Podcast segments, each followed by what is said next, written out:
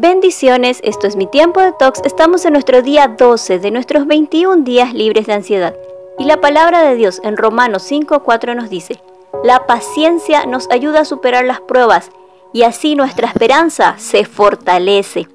Vivimos en un tiempo en el cual las actividades están condicionadas a aquella frase que dice: El que no corre, vuela. Y todo lo debemos realizar a prisa o alguien más nos pisa los talones. También todo queremos para ayer o lo más pronto posible, ahora mismo. Y con este ritmo de vida lo que se nos vuela es la paciencia.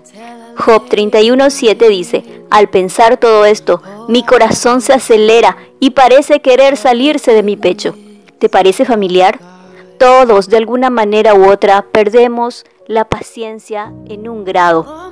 Llevamos un ritmo de vida muy acelerado por compromisos, trabajos absorbentes Decimos que apenas tenemos tiempo para la familia, pero cuando estamos en familia, la mujer pierde la paciencia por los defectos que ve en el esposo, el esposo pierde la paciencia por las ocurrencias de la mujer, ambos se impacientan por la inquietud de los niños y al final se nos acaban las fuerzas y nos quedamos ciegos de aquello que es esencial, como la familia, disfrutar del crecimiento y desarrollo de los niños, una charla agradable con la pareja y, ¿por qué no?, una excelente velada.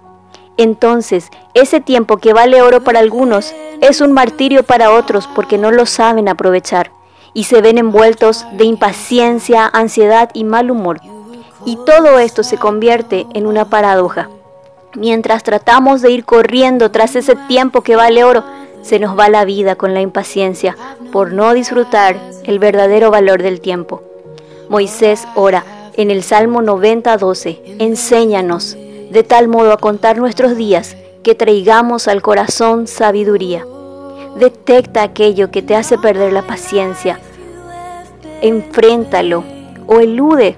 Reconoce que no puedes tener el control de todo, que existen situaciones que no dependen de ti. Disfruta el momento, haz ejercicios. Es importante que tu cuerpo y tu mente no acumulen ansiedad o estrés. Ora, Confía en el Señor en todo tiempo, porque el camino de Dios es perfecto y sus promesas dignas de confianza. Y recuerda la palabra de Dios en el Salmos 16:9. Por eso tengo el corazón lleno de gozo, mi boca está llena de alabanzas, todo mi ser descansa con tranquilidad.